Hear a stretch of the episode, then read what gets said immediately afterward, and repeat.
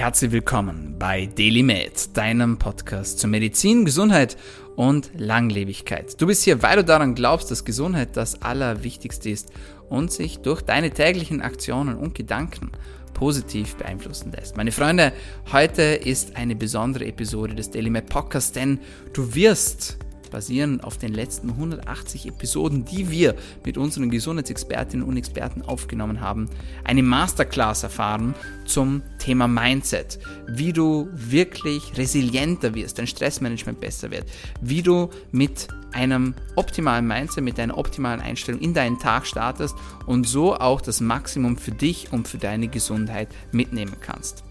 In diesem Sinne wünsche ich dir viel Spaß in diesem Best-of dieser Episoden, damit du das Maximum aus dir und deinem Mindset herausholen kannst. Wie entscheidet man sich denn dazu, glücklich zu sein? Also die erste Entscheidung ist, oder sagen wir es keine Entscheidung, das ist eine Akzeptanz. 100% Glück gibt es nicht. Und alleine sich das bewusst zu machen, war für mich unglaublich befreiend. Weil es gibt ja immer diesen, viele Leute haben es schon als Real gesehen auf Instagram oder sonst wo, diese ein kleines süßes Mädchen sagt, positive vibes only. Und ja, ich finde das total süß und ich finde, auf den ersten Gedanken klingt das auch sinnvoll. Und auf den zweiten Gedanken ist das, glaube ich, das größte Problem der Gesellschaft, weil dieses Positive Vibes Only, sei doch mal gut drauf, komm, stell dich nicht so an, das führt zu viel mehr Stress, als es überhaupt nötig ist, weil alle denken, ah, ich bin nicht gut drauf, dann ist was mit mir falsch. Aber Glück ist darum für mich auch das, ich akzeptiere, dass das Leben, ich sage immer, das Leben ist 50-50. Ähm, mein Job liebe ich, in der Selbstständigkeit und die Ergebnisse unserer Klienten. Und auch da Sachen wie Finanzen, wie Rechnungen zahlen, wie kontrollieren, ob die Raten alle angekommen sind. Nee, macht mir keinen Spaß. Das sind halt die 50 Prozent, die, die nicht glücklich machen. Aber ich akzeptiere, dass sie dazugehören, weil so ist das Leben, so ist diese menschliche Erfahrung. Ohne die mühsamen Aufgaben könnte ich die positiven Aufgaben nicht, nicht wertschätzen. Und deswegen ist das für mich so die Grundlage, wenn ich es akzeptiere und sage, okay, ist so, ich kann mal weinen, ich kann mal traurig sein, ich kann mal wütend sein, dann kann ich eben die Momente, wo es dann eben das Glück voll da ist, das voll genießen und dann akzeptiere ich, dass es halt das jetzt gerade die anderen 50 Prozent sind. Sehr interessant. Gibt es etwas, das du unseren Hörerinnen und Hörern mitgeben kannst? Vielleicht so eine kleine Übung oder ein kleiner Hack, ich als Biohacker bin natürlich immer auf der Suche nach Hacks, alles immer hacken, hacken, hacken, mhm. damit man einfach ja ein bisschen glücklicher werden kann, wenn man sagt, hey, heute geht's mir nicht so gut, ich möchte es jetzt aber ändern, denn es ist ja eine Entscheidung, wie wir schon besprochen haben, und ich entscheide mich jetzt, das zu ändern. So eine kleine Übung oder etwas, was du gerne für dich selbst auch machst? Ja, also ich habe da diverse Ideen. Wenn ich jetzt die Sachen aufschreibe, die du gesagt hast, gibt es ein paar Sachen, die ich immer mache. Wenn ich jetzt auch das Beispiel nehme von meinem, ja, würden es Rückschlag nennen, den ich im Dezember hatte. Für mich war das einfach eine, eine sehr hilfreiche Lektion. Eine der ersten Sachen, die ich gemacht habe, war, ich habe akzeptiert, was ich fühle und habe dem, hab dem Raum gegeben. Ich nenne das Gefühle fühlen. Das ist eine Sache, die für sehr viele Leute ungewohnt ist. Aber das merken auch immer wieder auch unsere Klienten. Wenn man das lernt, dann kann man innerhalb von ja, 20 Sekunden eine Unsicherheit von einer Intensität 8 von 10 auf eine 4 von 10 runterbringen. Hm. Das ist einfach nur das Gefühl zu beschreiben, wie das im Körper ist. Also als ich früher Angstattacken hatte, habe ich immer angefangen, habe beschrieben, okay, meine Hände zittern, oh, ich fange an zu schwitzen, ähm, ich merke, ich achte auf die Tür und habe eine Fluchtinstinkt und es geht vorbei. Und es ist okay und ich kann das fühlen, ich bin stark genug. Und einfach durch diese körperlichen Beschreibungen und sagen, es ist okay, wieder körperliche Beschreibung, wieder sagen, es geht vorbei, akzeptiere ich einfach das, was da ist und dadurch nimmt das Gefühl meistens relativ schnell ab, dass es eine Intensität hat, mit der ich umgehen kann. Und vor allem das Spannende, ich muss dann eben keine Vermeidungsstrategien mehr machen. Ich meine, bei dir geht es ja viel um, um Biohacking, da ist, gehört auch viel Disziplin dazu, was man isst. Und es ist einfach so, Leute, die ihre Gefühle nicht handeln können, greifen tendenziell, tendenziell zu Essen oder anderen Sachen, die ihnen nicht gut tun. Und so ist es bei uns auch bei unseren Klienten. Ähm, eine Person hatte mal Schwierigkeiten, alleine zu sein, hat dann Social Media gesuchtet und den Tag verschwendet. Und jetzt, wo sie ihre Gefühle fühlen kann, kommt sie nach Hause, fühlt das Gefühl und macht danach das, was sie will. Macht Sport, kümmert sich um sich, tut sich was Gutes, weil es einfach so abfließen kann. Hm. Das ist von der Gefühlsseite. was ich immer mache. Und das andere ist auf der Gedankenseite. Ich schreibe meine Gedanken auf. Das heißt, vor allem, wenn mich irgendwas triggert, schreibe ich einfach auf, was stört mich, was sollte anders sein. Ich habe gerade heute Morgen wieder aufgeschrieben, was wünsche ich mir, was anders ist. Ja, ich bin glücklich, aber ich stelle mir diese Frage immer wieder, um zu gucken, was mein Gehirn mir für Sätze sagt, für Gedanken, weil das ist echt spannend. Unser Gehirn hat ja jeden Tag 60.000 bis 80.000 Gedanken, je nachdem, wie man fragt. Der Großteil davon ist negativ. Und wenn ich mir die aufschreibe, merke ich häufig, was ich da alles im Kopf habe. Und häufig lese ich das und denke, Jens, das ist komplett sinnlos, was du geschrieben hast. Aber es kommt, es ist in meinem Kopf, es ist ein Gedanke, der immer wieder zirkuliert. Und ab dem Moment, wo ich, dem Moment, wo ich den aufgeschrieben habe, ist der raus. Ich sage dann, okay, den brauche ich nicht, den ist wie ein altes Kleidungsstück, den, den sortiere ich dann aus und mache mir so bewusst, was da oben alles im Kopf los ist und kann dann praktisch entscheiden, was ich wieder reintue und dann sehr bewusst mit umgehen. Sehr cool. Ja, das ist doch eine klare Anleitung. Was sind so drei Red Flags, sage ich jetzt mal, auf die man aufpassen muss in seinem Leben beziehungsweise in seinem Umfeld, die einem das Glück, sage ich jetzt mal, rauben können? Wo sollten die Alarmglocken läuten? Hm, also für mich sollten die auf jeden Fall läuten, ähm, also direkt an euch da draußen, wenn ihr irgendwo denkt, ich habe da keine Kontrolle. Weil das ist, das ist eine der schlimmsten Gedanken, die du haben kannst. Weil übrigens, um noch kurz auf die Metaebene zu gehen, Gedanken lösen deine Gefühle aus. Hm. Und wenn du denkst, äh, ja, ich kann da nichts ändern, ich bin hilflos, ich bin machtlos, dann, dann ist es auch so. Und zweitens produzierst du die Gefühle, die dazugehören, und daraus entstehen die Handlungen und die Ergebnisse. Das heißt, dementsprechend allen Sachen, wo du die Macht abgibst oder denkst, dass du sie abgegeben hast, ist es auf jeden Fall ein großes Problem, weil wenn man die Macht abgegeben hat, kommt man da nicht raus. Und das ist so ein Punkt, der für mich unglaublich wichtig ist. Selbst wenn ich noch nicht weiß, wie ich irgendwo rauskomme, weiß ich, ich habe selbst produziert und übernehme die Verantwortung und sage, ich komme hier irgendwie raus, weil ich bin ja auch eben hier reingekommen. Das ist das eine. Das andere ist auch, wenn, wenn Leute sagen, dass sie eben Schwierigkeiten haben, ihre Gefühle zu fühlen. Weil das heißt, sagt mir häufig, dass da so viele Gefühle da sind, dass es eine körperliche Schutzfunktion ist, die Gefühle nicht mehr fühlen zu wollen. Und dementsprechend ist da so viel unterdrückt, dass wenn da mal was hochkommt, ist es häufig sehr unkontrolliert und es übermannt ein. Und dementsprechend kann man sich dem schwierig gesund stellen und dementsprechend auch sehr schwierig gesund beheben. Und ja, das erste ist noch in Bezug auf dieses Opferdasein, also praktisch sagen, ja, das ist ja alles so schlimm hier, aber dann auch nichts ändern. Aber das ist auch eine persönliche Sache, die mich triggert. Und sonst noch eine Red Flag ist, ja, das Spannende ist, ich höre immer wieder Leute, die, ähm, die sagen oder die da sind wir bei dem, bei dem Lügen von vorhin, die sich einreden, dass sie schon ziemlich weit gekommen sind, aber irgendwie doch gar nicht, doch gar nicht so weit sind. Das heißt, ich führe auch regelmäßig Kennenlerngespräche und dann fängt das Gespräch an und dann sagt die Person, ja, dies ist alles schwer und das ist alles schwer und das ist schwer. Und am Ende helfe ich denen, ein gutes Gefühl zu haben und dann sagen die, ah ja, äh, nee, was frage ich, was nimmst du mit? Und sagen die, ja, ich nehme mit, dass ich echt ganz schön weit gekommen bin auf meiner Reise. Und dann denke ich mir, äh, also ja, du bist nicht mehr am Anfang, aber du hast jetzt gerade ein gutes Gefühl von mir bekommen äh, und denkst jetzt, du bist schon irgendwie 90 Prozent da. Das ist auch so eine Red Flag, weil manche Leute nehmen sich einfach selbst diese Entwicklungsmöglichkeit, die sie haben, um da rauszukommen, indem sich da halt doch ein bisschen selbst was vorlügen. Wir lieben es, Dinge zu erleben. Wir lieben es, neue ja, Länder zu erkunden. Wir lieben es aber manchmal einfach auch nur zu relaxen und uns einen schönen, entspannten Tag zu machen.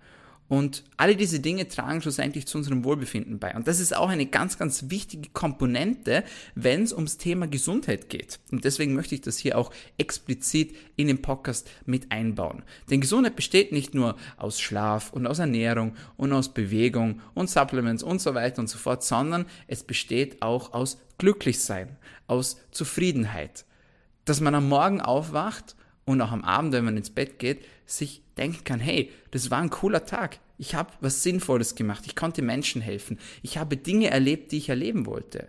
Und wenn man am Ende des Jahres zurückblickt auf die letzten 365 Tage, dann lieben wir es, wenn wir sagen können, hey, wir haben unsere Ziele erreicht, wir haben das umgesetzt in die Tat, was wir uns in der Theorie vorgenommen haben, wir haben unsere Wünsche erfüllt, wir haben unsere Träume verwirklicht. Und dazu braucht es manchmal etwas mehr als nur Glück und auch etwas mehr als nur Zufall.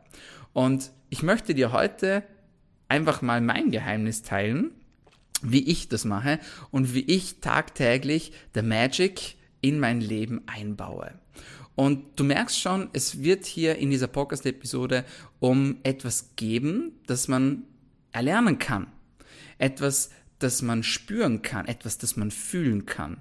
Und wovon ich spreche, ist nichts anderes als Dankbarkeit. Und viele werden sich jetzt vielleicht denken, was redet der hier von Dankbarkeit? Das ist ein medizinischer Podcast. Was hat es hier verloren? Und ich kann dir sagen, es hat unglaublich viel hier verloren. Denn gerade wenn man sich die Arbeit von Joe Dispenza und vielen anderen Menschen ansieht, dann weiß man, dass Dankbarkeit das stärkste Gefühl ist, die stärkste Emotion ist, die man fühlen kann und die alle anderen Emotionen überwiegt. Versuch's aus.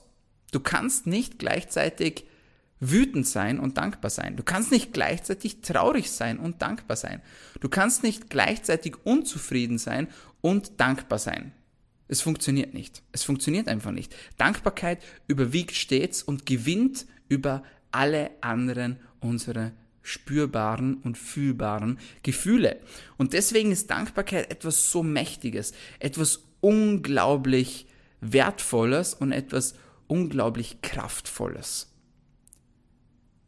Dankbarkeit. Dankbarkeit klingt erstmal ganz einfach und die meisten Menschen werden sich jetzt wahrscheinlich sagen, ja, aber ich bin ja dankbar. Also ich sage immer bitte und danke und wenn ich was bekomme, wenn ich ein Geschenk bekomme, sage ich danke und wenn man mir die Türe aufhält, dann sage ich auch danke und wenn man mir das Essen bringt, dann sage ich auch danke. Das Problem ist, und das ist auch etwas, das musste ich auch lernen, das ist nicht Dankbarkeit.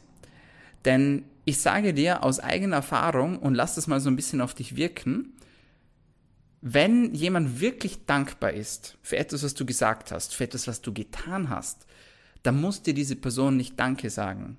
Dann spürst du das.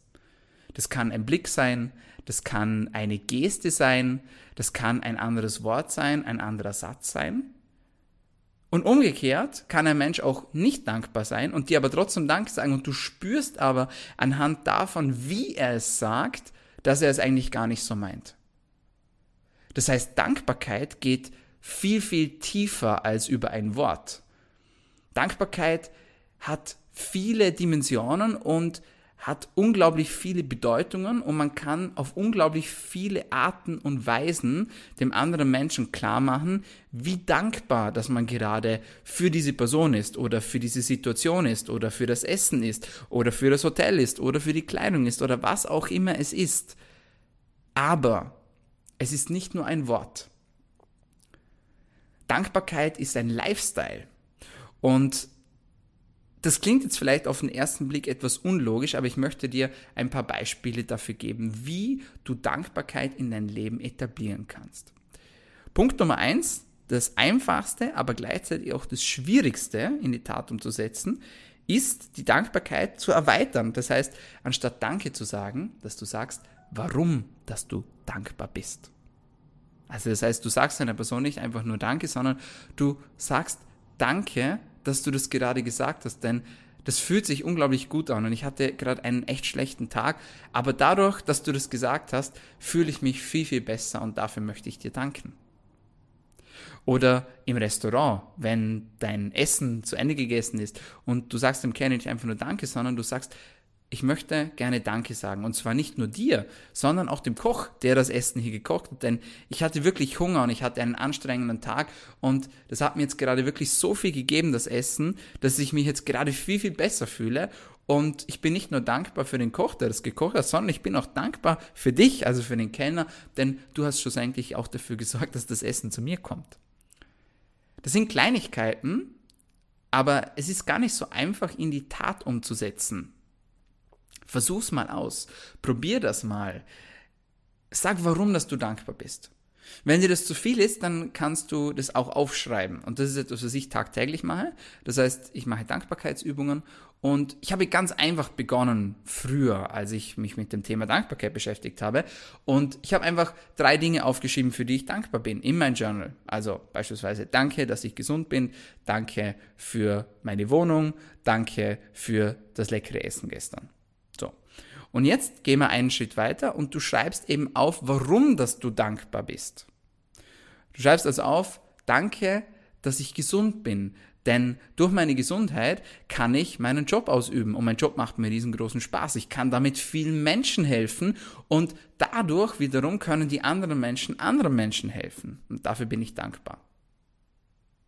Oder du schreibst, ich bin so dankbar für meine Wohnung, denn dadurch habe ich ein trockenes und sicheres und warmes Zuhause, was gerade im Winter vielleicht wichtig ist, wenn es draußen kalt und stürmisch und regnerisch und verschneit ist.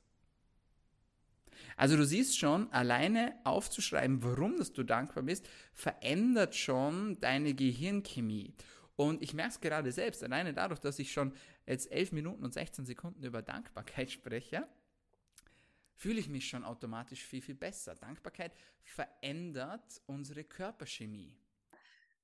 Ich komme ja noch aus einer Zeit, da war Marilyn Monroe, das, die, diese Figur dieser Frau war das Schönheitsideal. Dann kam Twiggy, das war ein, ein Bügelbrett oder ein Waschbrett äh, sozusagen als, als Figur. Und danach kam die sportliche Frau. Als ich mir das heute angucke, dann tut mir das so leid, wie ich mich damals abgemüht habe, um diesem Schönheitsideal zu entsprechen. Also äh, das muss ich alles heute nicht mehr. Da, da entsteht so eine neue Freiheit, das alles mal zu durchschauen und zu ähm, da eine andere Souveränität zu bekommen. Man macht sich auch nicht mehr für Quatschkram verrückt und so. Also Alter ist schon unglaublich cool mhm. und wir können da eine Menge machen. Aber der Körper ist das Instrument, das uns hier auf Erden begleitet und erst ermöglicht, mhm. äh, ein Leben zu führen, wie wir es gerne möchten. Ne? Also mhm. da sind deine Tipps und Hinweise ja so unglaublich wichtig äh, und was man da machen kann, indem du zum Beispiel auch die Angst nimmst. Das finde ich so ein, ein unglaublich wertvolles Tool, was du da nimmst, denn Angst, ah, also ja, ich glaube, sagt ihr nicht sogar auch, Angst schwächt das Immunsystem? Absolut.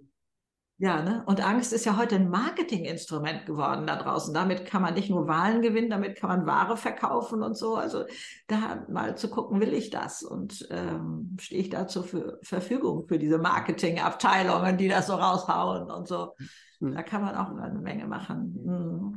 Warum glaubst du, dass so viele Menschen Angst haben vor dem Altwerden? Ich kann das bei mir noch, äh, als ich in meiner Vergangenheit als Arzt im Krankenhaus gearbeitet habe, gut erzählen. Mhm. Der Klassiker war, man spricht mit Menschen, die gerade in die Pension gekommen sind. Und dann ja. bekommen die irgendeine Diagnose, es passiert irgendwas. Und dann sagen die, das gibt's doch gar nicht. Jetzt habe ich das ganze Leben lang auf meine Pension gewartet und jetzt bin ich krank. Glaubst du nicht, dass auch vielen Menschen so ein bisschen, sage ich jetzt mal, der Mut genommen wird, weil wir arbeiten so das ganze Leben lang auf diesen Tag X hin und ich sage mhm. immer, ich möchte eigentlich gar nicht in Pension, also in Rente gehen, ja, weil das ist ja furchtbar, das ist ja furchtbar, ja. Und so viele arbeiten auf diesen Tag X hin, um dann zu sehen, dass das Kartenhaus zusammenfällt. Also wo spielt da das Thema Angst auch eine Rolle für dich? Ja, ich weiß nicht, wie weit ich mich da jetzt gerade aus dem Fenster lehnen darf, sollte oder so, ne? Was, ähm, wie mächtig sind unsere Gedanken da oben?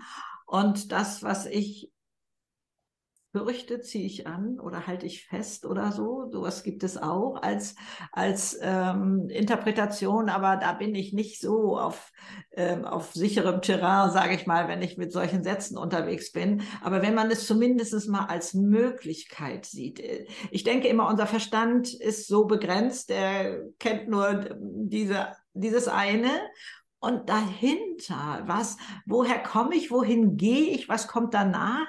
Und ähm, die Angst vor dem Alter war deine Frage. Woher kommt die? Mhm. Ich kann sie nicht wirklich begründen. Ähm, ich bin ja drei Jahre nach dem, ähm, äh, nach Ende des Krieges zur Welt gekommen, 1948. Also in diesem Jahr 75.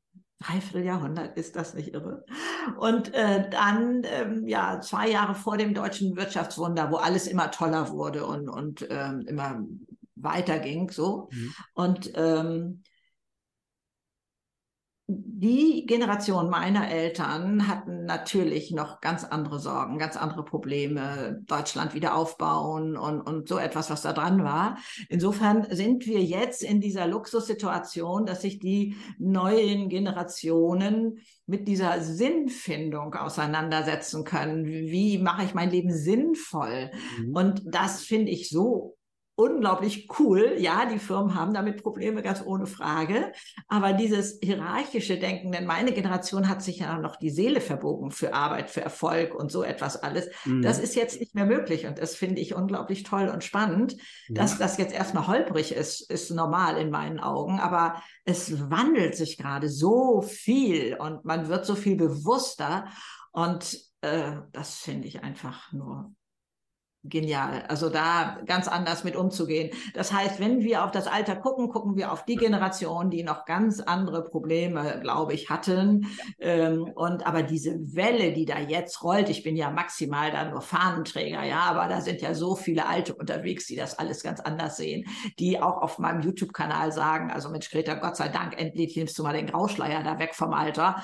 Denn man hört ja manchmal, ach ja, Mensch, jetzt wird sie 60. Wie schade, sie war doch vorher eine ganz tolle Frau oder so. Ne? Also äh, da, da gibt es ja Bilder in unserem Kopf, aber da möchte ich auch gerne mal zur Warnung, und das kann man gerne nachlesen auf der Uni-Seite äh, der Uni Konstanz, auf der Webseite der Uni Konstanz.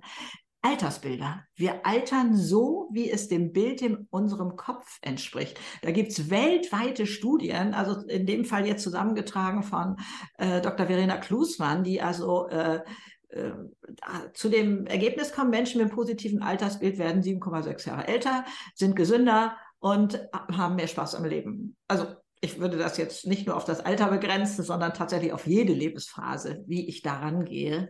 So spiegelt das auch in meinem Leben wieder. Mhm. Inwiefern spielt da die Umgebung eine Rolle? Da gibt es nämlich auch, gut, dass du das angesprochen hast, sehr spannende Studien dazu, wenn man Menschen in eine Umgebung reinsteckt, wo alles Alter simuliert wird, ja, dann altern die auch wirklich schneller. Hast du dich aktiv mit jungen Menschen umgeben und gesagt, hey, ich suche mir jetzt Freunde, die auch 20 Jahre jünger sind wie ich, damit ich so diesen Spirit ein bisschen mitnehmen kann? Oder war das etwas, wo du gesagt hast, so, nee, das passiert von alleine? Mir ist es ähm, tatsächlich von alleine passiert. Ähm, also ich habe, also meine engste, dickste Freundin ist paar, weiß ich gar nicht genau, vier Jahre jünger oder sowas ähnliches, mhm. also fast gleich alt. Aber äh, ich habe auch äh, die, die 20 Jahre jünger sind und ich habe auch die, die jetzt erst 30 sind, wo ich immer erst dachte, ähm, also das ist ja für die eine Belastung sozusagen, mit mir Alten so, da irgendwie äh, zusammen zu sein. Und dann haben wir aber festgestellt, nee, irgendwo spielt das Alter da gar keine Rolle. Es ist, es ist äh, wir finden andere gemeinsame Punkte, die wir haben und mhm. wo es mhm. spannend ist und wo es wichtig ist, sich auszutauschen ja. und so etwas. Ja, aber die Frage war, Umgebung prägt, ja, denke mhm. ich schon. Was ich bewusst gemacht habe, ist, äh, mich von von Dauerjammerern zu trennen. Ja. Ich habe ja mal gesagt, ähm, Jammern in der Dauerschleife ist eine Umweltbelastung. Ne? Die Frage ist, welches Ziel möchte ich erreichen? Wo möchte ich hin? Mhm. Wenn ich jetzt in, ähm, in mein Unterbewusstsein abtauchen möchte, meinen Körper extrem hoch aktivieren möchte, dann kann ich mit der Mundatmung mehr bezwecken durch spezifische Atemtechniken, um dorthin zu kommen. Wenn ich jetzt aber meinen Körper eher deaktivieren möchte, wenn ich eine sehr hohe Herzfrequenz habe im Alltag, was die meisten Leute tatsächlich haben, über 90 Prozent der Menschen, mit denen ich arbeite, sind zu hoch aktiviert im Alltag, zu sehr angespannt, zu sehr stressbeladen dann kann uns die Nasenatmung dabei unterstützen, unseren primär erstmal unseren Körper zu regulieren, aber gleichzeitig uns auch auf mentaler Ebene zu unterstützen, runterzufahren. Hat mhm. übrigens auch was damit zu tun, dass unser Gehirn durch meistens eine ähm, natürliche Nasenatmung besser durchblutet wird, weil wir dann eher zu einer Hypoventilation tendieren, also einer sehr langsamen Atmung, statt einer Hyperventilation, die unsere Gefäße verengt und auch die Sauerstoffversorgung in unserem Gehirn reguliert. Mhm. Ja, sehr, sehr interessant, sehr spannender Punkt. Du hast jetzt das Thema Atemfrequenz angesprochen, äh, Entschuldigung, das Thema Herzfrequenz angesprochen. Ähm, da gibt es aber auch noch die, die Atemfrequenz. Was ist denn für dich so eine optimale Atemfrequenz? Wo sollten wir uns denn befinden als junge, gesunde Erwachsene? Wie oft sollten wir denn einatmen? Jetzt ohne Hochleistungssport, sondern einfach mhm. in einem ruhigen Alltag im Bürosetting zum Beispiel. Also wenn man es tracken möchte, würde ich als ersten Schritt sagen, im einstelligen Bereich. Also alles ungefähr unter zehn Mal pro Minute ist in Ordnung. Wie viele Menschen landen in diesem Bereich? So gut wie niemand, weil alle viel zu hoch aktiviert sind. Ja. Aber wir wollen eigentlich an sich für eine wirkliche schöne Deaktivierung, einen schönen Ruhezustand eigentlich an den Punkt kommen. Es gibt so einen goldenen Schnitt, das heißt 5,5 Atemzüge pro Minute, die wir machen. Die meisten Leute, die jetzt zuhören, können mal ihre Augen schließen, es ausprobieren und merken gleich, Niemals. Keine Chance. Will der mich verarschen? Das geht gar nicht. Das ist mir bewusst, ja, aber wir müssen uns immer fragen, in welchem Zustand sind wir gerade mhm. und in welchem Zustand möchten wir kommen. Und ich gebe jetzt mal ein Beispiel. Also dieses 5,5 ist zum Beispiel so, dass es in vielen verschiedenen Kulturen, Glaubensrichtungen, auch Religionen, dass diese Atemfrequenz über Lieder genutzt wird, um die Singenden an einen Zustand zu bringen, der sich super schön gut und wohl anfühlt. Mhm. Ja, ganz viele Lieder in der Kirche, Halleluja zum Beispiel, sind ungefähr 5,5 Atemzüge pro Minute. Wenn das gesungen wird und wir voll mit drin sind, ja, über den Mund, wir singen nämlich, dann ist es aber so, dass wir unsere Atemfrequenz reduzieren und dass wir nicht nur durch die Musik, sondern auch über unsere Atemfrequenz extrem runterfahren, mhm. weil wir unsere Atmung verlangsamen. Und das ist eigentlich der Normalzustand, den wir gerne hätten. Aber was ist eigentlich das Problem? Das Problem ist, dass die meisten Menschen nicht konsequent genug sind. Denn die Ziele, die wir uns setzen jedes Jahr aufs Neue, die sind ja wunderbar und teilweise auch absolut erreichbar. Aber wenn es so einfach wäre, warum macht es dann nicht einfach jeder und jede? Und der Grund ist, dass die meisten Menschen nicht konsequent genug sind. Ich kann dir ein typisches Beispiel nennen. Menschen, die beschließen, Sport zu machen, haben plötzlich das Gefühl, dass sie das ganze Workout der Woche aufholen müssen, weil sie eben keine Zeit mehr hatten, beruflich oder privat bedingt, und versuchen dann am Wochenende als Weekend Warriors, wie man es so schön sagt, das ganze Workout in einen Tag reinzuballern. Und anstatt sie dann pro Tag einfach 30 Minuten trainieren, trainieren sie zweieinhalb Stunden am Wochenende, sind dann von diesem Workout so erledigt, dass sie wieder drei Tage brauchen, um sich zu erholen, damit sie keine Muskelkater mehr haben. Und das wiederholt sich dann. Es wäre aber viel schlauer und viel smarter und auch viel effizienter, wenn man einfach jeden Tag ein bisschen Bewegung in seinen Alltag einbaut. Hier mal ein paar Liegestütze, dort mal ein paar Squats, hier mal ein kleines Kettlebell-Workout, hier mal ein kleiner Spaziergang, ein bisschen Yoga, ein bisschen Mobility, vielleicht mal Tennis spielen gehen oder irgendetwas anderes. Aber es macht viel mehr Sinn, konsequent an seinen Zielen zu arbeiten und jeden Tag ein bisschen etwas dafür zu tun, als alles am Wochenende aufholen zu müssen. Anderes Beispiel, Thema Business. Für alle, die jetzt gerade zuhören und sagen, ich bin Selbstständiger, ich bin Unternehmer, ich bin High-Performer, ich habe Ziele, berufliche, auch private vielleicht, dann machen es viele so, dass sie ihre großen Ziele in kleine einzelne Ziele aufstückeln. Und das macht absolut Sinn dann wenn man sich den großen Berg, den man sich vornimmt, in einzelne kleine Etappen gliedert, dann ist es viel eher wahrscheinlich, dass man das erreicht. Und die schreiben sich das auf und die planen das durch. Ja? Und dann passiert irgendwas. An irgendeinem Tag, man kommt später raus, man hat nicht so gut geschlafen, äh, irgendjemand wird krank, irgendjemandem geht es nicht gut und plötzlich ist der Tag rum und man kommt drauf, dass man das, was man sich vorgenommen hat, heute noch nicht gemacht hat. Und dann machen die meisten, meisten Menschen folgenden Fehler die sagen dann, ja, ich mache das dann halt morgen und hole das dann auf. Und dann passiert am nächsten Tag dasselbe und am übernächsten Tag auch. Und plötzlich hat man nicht nur eine Aufgabe, sondern plötzlich hat man fünf Aufgaben, die man erledigen muss. Und dann reicht die Zeit nicht mehr aus. Konsequenz ist der Schlüssel zum Erfolg. Nicht nur im Sport, nicht nur in der Ernährung, nicht nur im Beruf, sondern in allen anderen Dingen, die man sich vornimmt. Konsequenz.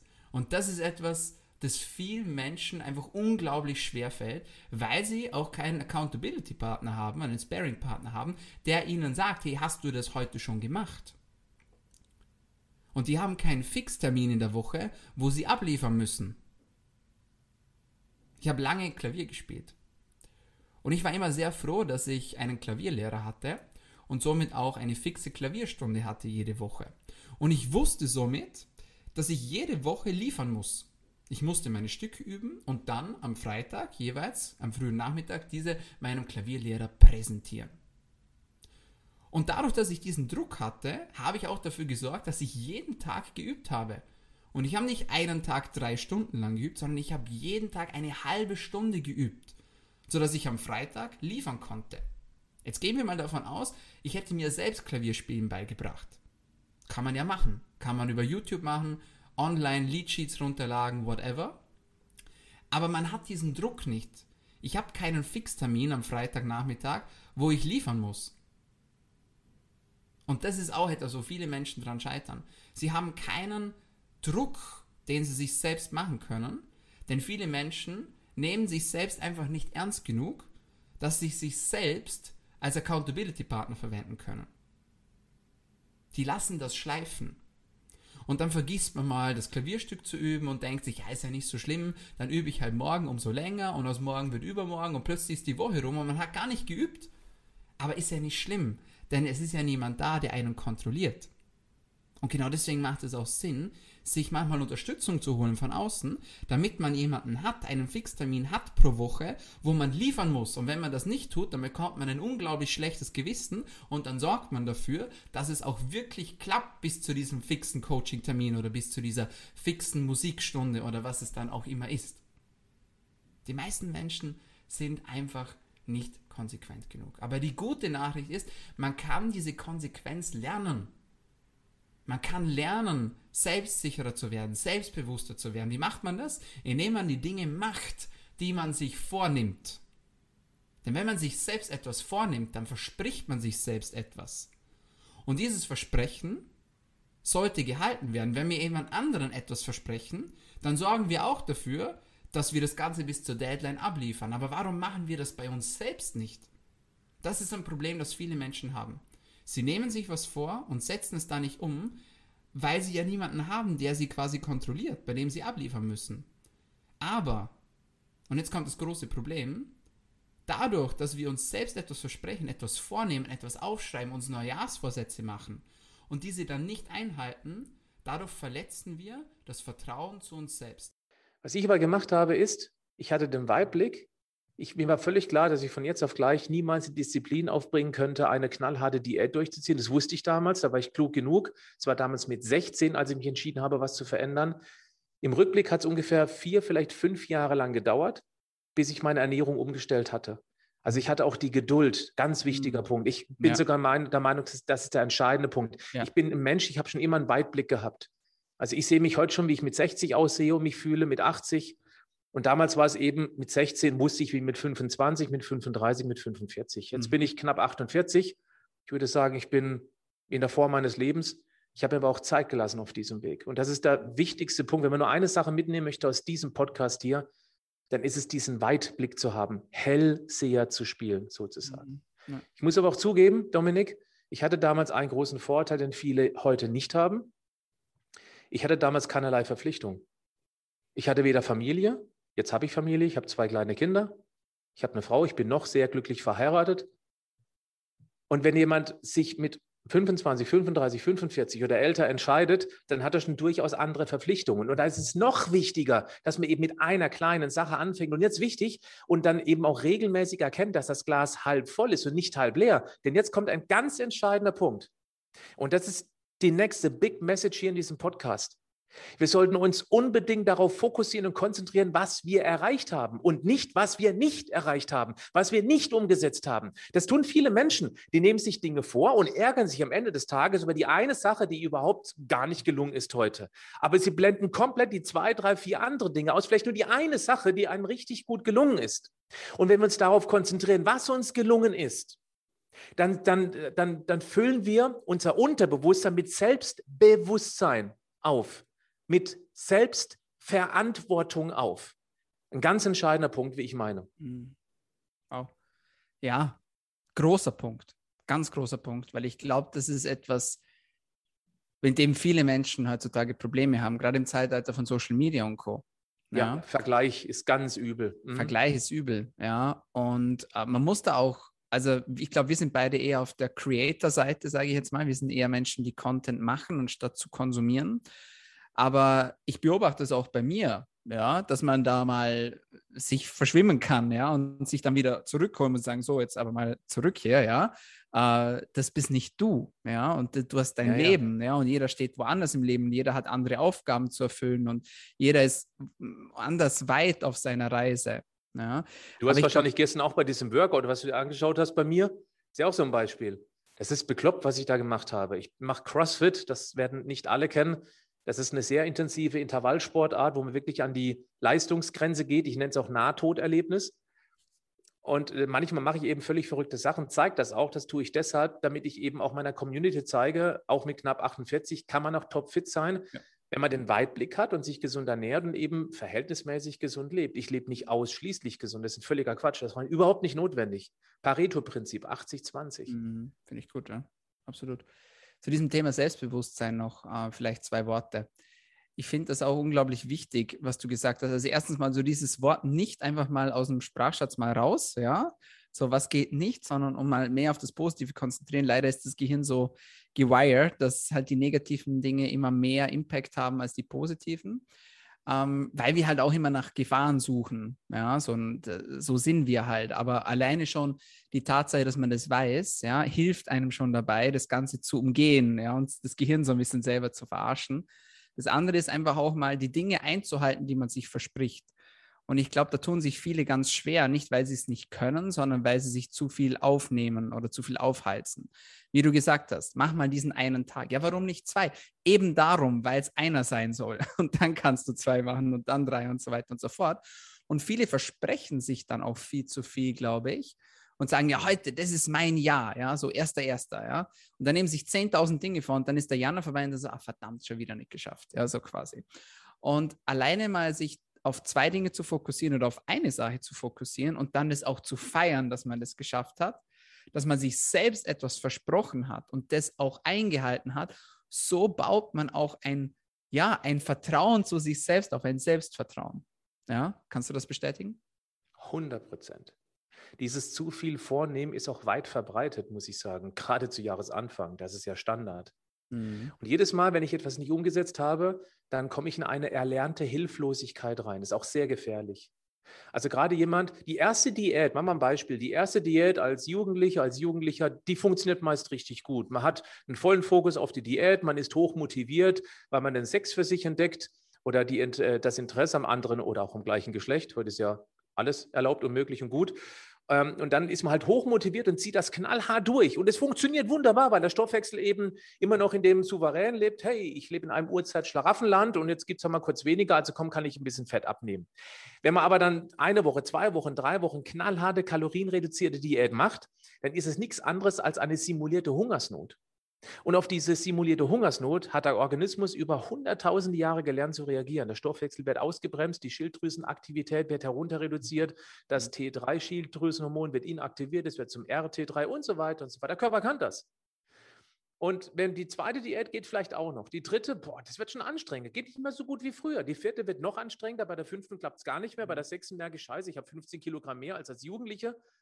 Und man kommt immer mehr in diesen Frust rein und versucht es dann mit rabiaten Mitteln irgendwie noch ähm, auszumerzen. Aber genau das ist der falsche Weg. Ich glaube, ich glaube tatsächlich, Lachen, Lachen würde uns alle viel, viel weiterbringen. Ähm, ob's, also Lachen ist ja auch äh, eine bekannte bekannte ähm, Sache, wenn man jetzt irgendwie mal einen schlechten Tag hat und einfach anfängt, mal so zu, zu, zu lachen oder zu grinsen, äh, merkt man ja schon, wie es die Laune verbessern kann. Und ich glaube, wenn wir einfach freundlicher, offener durch die Welt gehen, ich glaube, das würde uns der ganzen Menschheit einfach ähm, besser tun. Und ich glaube, äh, glückliches, ein glückliches Leben zu führen, macht automatisch auch gesünder. Ähm, und das ist so, spielt alles in einem, würde ich sagen. Mhm. Ja, also lachen.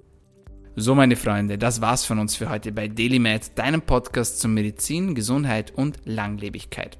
Wenn es dir gefallen hat, dann abonnier uns doch. Wir sind auf allen gängigen Podcast-Kanälen, vor allem aber auf Soundcloud, auf Spotify und auf Apple Podcasts vertreten. Und jetzt sage ich auch schon vielen Dank fürs Einschalten, fürs Dranbleiben und bis zum nächsten Mal. Bleib gesund.